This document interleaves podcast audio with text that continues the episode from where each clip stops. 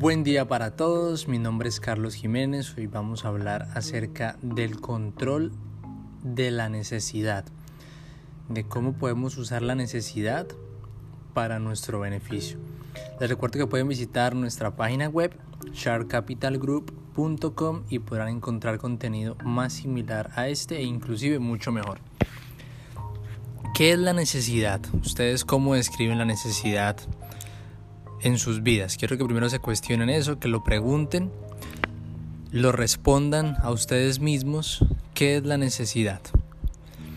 Ahora yo les empiezo a contar un poquito desde mi perspectiva qué es la necesidad.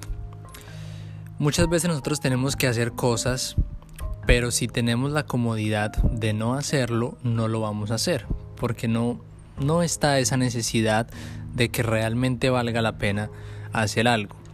Y eso es lo que muchas veces nos pasa a nosotros en nuestra vida diaria y es que no hacemos algo porque no lo necesitamos realmente.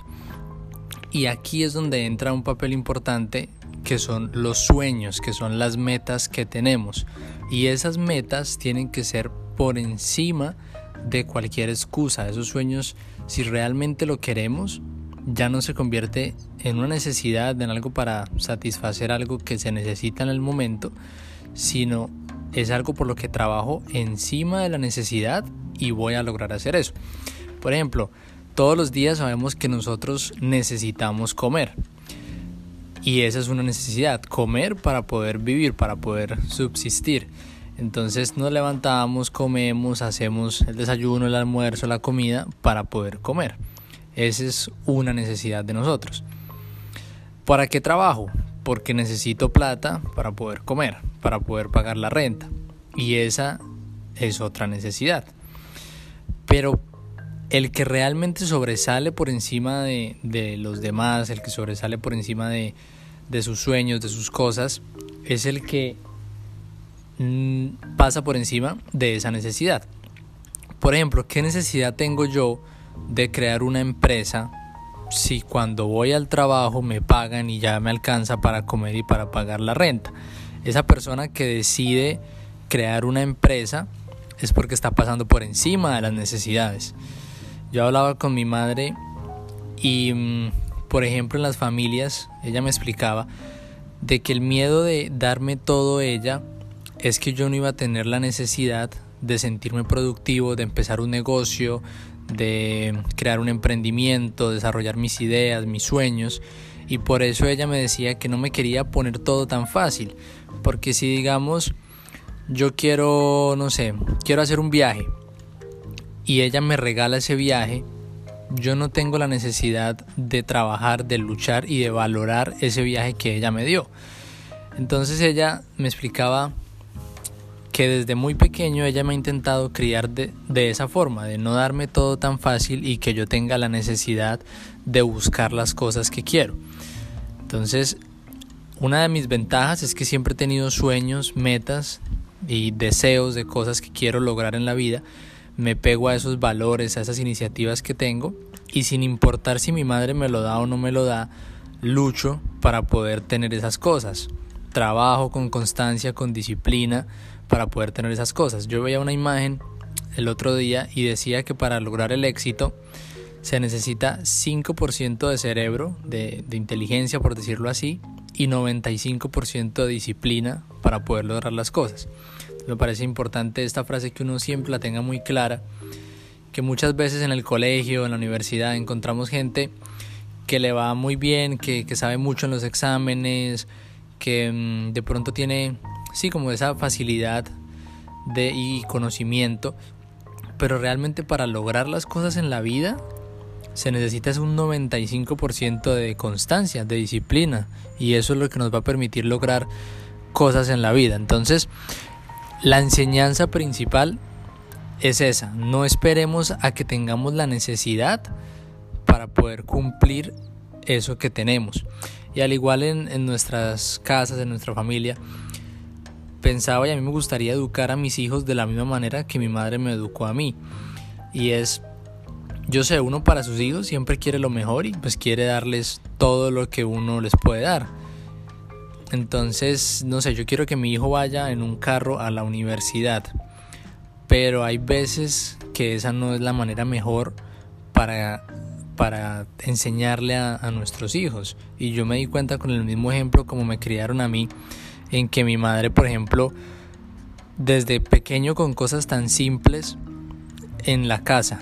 Digamos, ella no me lavaba la ropa porque yo tenía que tener la necesidad de lavar la ropa para podérmela poner al día siguiente. Entonces, si yo siempre encuentro toda mi ropa doblada, lista para ponérmela, pues simplemente me, me pongo la ropa, no me importa si la ensucio, no me importa mm, cuánta ropa use en el día, pero cuando yo tengo la necesidad de que tengo que lavar esa ropa para ponérmela y yo soy el que hace el proceso de lavarla, pues la voy a cuidar más porque sé que si la ensucio, a mí es el que me toca lavarla. Que si la daño, a mí es el que me toca comprar ropa para poderla usar. Entonces, ella me enseñó así desde pequeño que primero pues tenía que satisfacer las necesidades ya sean las básicas o ya sean de sueños que uno tenga en el futuro. Pero también me enseñó a que yo puedo cuidar esas cosas sin necesidad de tener la necesidad. Entonces, por ejemplo, ahorita yo tengo el sueño de tener, no sé, un carro deportivo, un Lamborghini, un Ferrari, por ejemplo. Pero si mis, si mis padres no me lo pueden dar, ¿qué voy a hacer yo para poder cumplir ese sueño? Si ese sueño realmente es lo suficientemente grande por encima de las necesidades básicas que yo tenga. Entonces, les quiero invitar a eso a todos los que están escuchando este podcast, a que no nos no seamos conformistas, es decir, no, no nos simplemente con ir al trabajo, simplemente con poder comer, con poder pagar la renta, como ya tengo lo básico, ya estoy bien y ya no me esfuerzo por hacer nada más. No, todo lo contrario.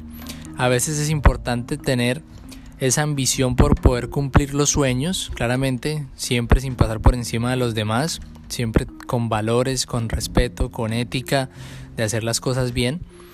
Pero es importante eso, esa, esa ambición que nos permita y que nos motive a cumplir nuestros sueños. Entonces, y la otra enseñanza también, la otra moraleja, es que no siempre, como queremos a esa persona, no siempre dárselo todo es lo mejor. A veces es importante que esa persona sienta un poquito la necesidad para que valore las cosas y ella misma los consiga. Cuando uno mismo consigue las cosas, las valora muchísimo más. Entonces, yo sé que uno siempre quiere dar lo mejor a esa persona, entonces, bueno, se lo da un poquito, pero también tiene que ver que esa persona lo está valorando.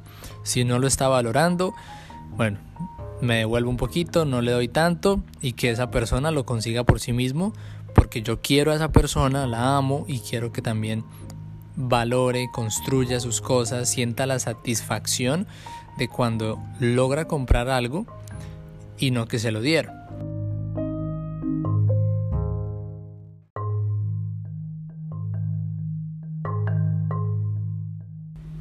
Finalmente, para terminar el podcast de la importancia de la necesidad que nos ayuda a cumplir nuestras metas, nuestros objetivos, nuestros sueños, también quiero dejarles unos tips financieros que les van a servir mucho. El primero es sobre el gasto. Esta oración me gusta mucho y dice, si compras cosas que no necesitas, pronto tendrás que vender cosas que necesitas. Entonces, eso aplica para todos, tanto en una empresa como a las personas normales del día normal, del común Muchas veces compramos cosas porque nos antojamos, pero realmente no necesitamos eso y sí estamos desperdiciando dinero que nos puede servir para muchas cosas. A veces compramos cosas que no necesitamos y tenemos deudas, que ese dinero nos puede servir para pagar deudas, para ahorrarnos intereses. Así sea el más mínimo, ese dinero nos sirve. Y la misma frase nos lo dice, que si no compramos esas cosas que no necesitáramos, después vamos a tener que vender lo que sí necesitamos para poder pagar lo demás. La otra frase que me gusta mucho es, no ahorres lo que te queda después de gastar, sino gasta lo que te queda después de ahorrar. Hay mucha gente que primero compra todo lo que quiere, lo que necesita, bueno, lo que quiere principalmente, y lo que le sobra es lo que ahorra, que usualmente hay veces que no queda nada para ahorrar. En esta oración se recomienda lo opuesto. Primero ahorremos, no sé, me voy a proponer ahorrar el 40% de mi sueldo. Lo meto a un CDT, a una cuenta que no la puedo tocar, a unas inversiones, lo ahorro, ese 40, 50, 60%, 80%, hay gente que ahorra hasta el 90% de lo que se gana y lo que les sobre es lo que sí van a gastar. Ustedes dirán, no, yo no puedo vivir con menos, eso es imposible. Pues sí se puede y hay personas que lo han logrado muchísimo. Hay una persona en China que llevó todo a un proceso más minimalista y ha ahorrado el 90% de su sueldo durante más de 32 años. Entonces, si esa persona lo pudo hacer, es la motivación perfecta para que los demás lo podamos hacer. Está bien, si no lo pueden hacer con el 90, háganlo con el 80, con el 70, pero háganlo, que por algo se empieza y con el tiempo se va mejorando ese ahorro que queremos hacer. Esta otra oración es sobre el riesgo. Nunca pruebes la profundidad del río con los pies.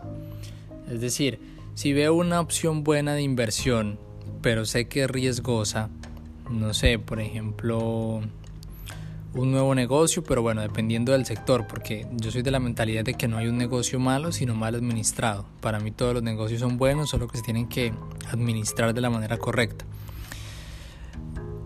O una criptomoneda, diferentes inversiones que surgen todos los días y que pueden ser de alto riesgo, pues no invirtamos todo lo que tenemos en esa, en esa inversión.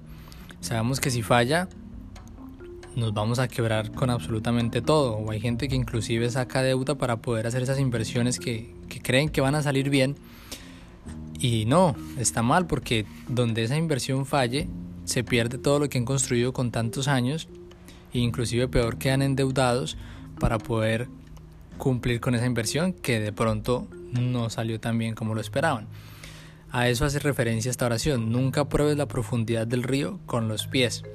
Entonces, si queremos hacer esa inversión, sí o sí, podemos invertir, pero no tanto. Podemos invertir un porcentaje de nuestro patrimonio en esa inversión dependiendo de qué tanto riesgo haya.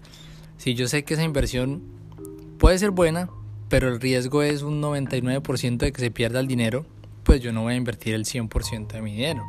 Voy a invertir el 1% de mi patrimonio que sé que lo puedo soportar. Es un ejemplo. Sobre la inversión, yo creo que todos o la mayoría de personas conocen esta frase y es no pongas todos los huevos en la misma cesta, en la misma canasta.